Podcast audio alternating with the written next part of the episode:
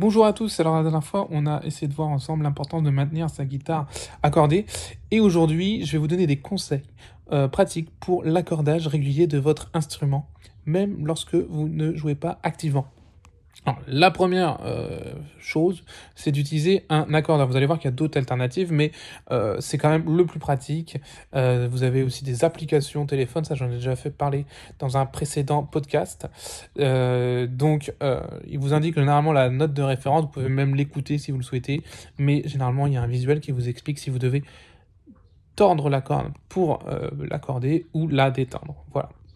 La deuxième astuce, c'est de s'accorder par rapport à une référence sonore. Si vous n'avez pas d'accordeur à portée de main, vous pouvez utiliser une source sonore de référence. Donc la plus commune, euh, c'est la tonalité d'un appel téléphonique. Parce qu'en fait, quand vous appelez, la note que vous entendez, c'est un La, ce qui correspond à la deuxième corde de la guitare en partant du haut. Donc pour information, la note La, c'est la note de référence pour accorder tous les instruments classiques du monde.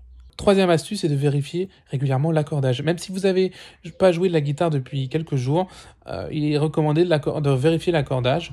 Euh, parfois, les cordes sont un peu neuves ou trop anciennes, ça peut jouer. Et aussi, les variations climatiques, comme on disait la dernière fois, ça peut aussi euh, changer les tonalités, la corde, la tension de la guitare. Pardon.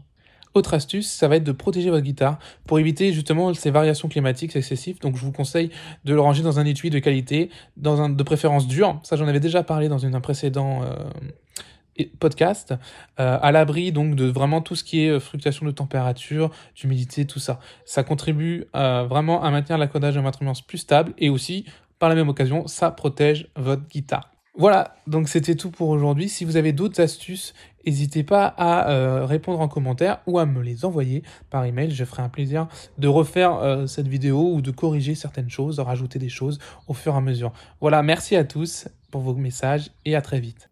Voilà, je voulais juste vous demander une petite chose avant de finir. Si vous avez aimé cette vidéo, c'est tout simplement de cliquer et de mettre 5 étoiles sur le podcast. Ça permet d'aider d'autres guitaristes qui débutent comme vous euh, à le découvrir. Vous pouvez aussi me laisser des commentaires, c'est toujours un plaisir de vous lire et de voir votre progression.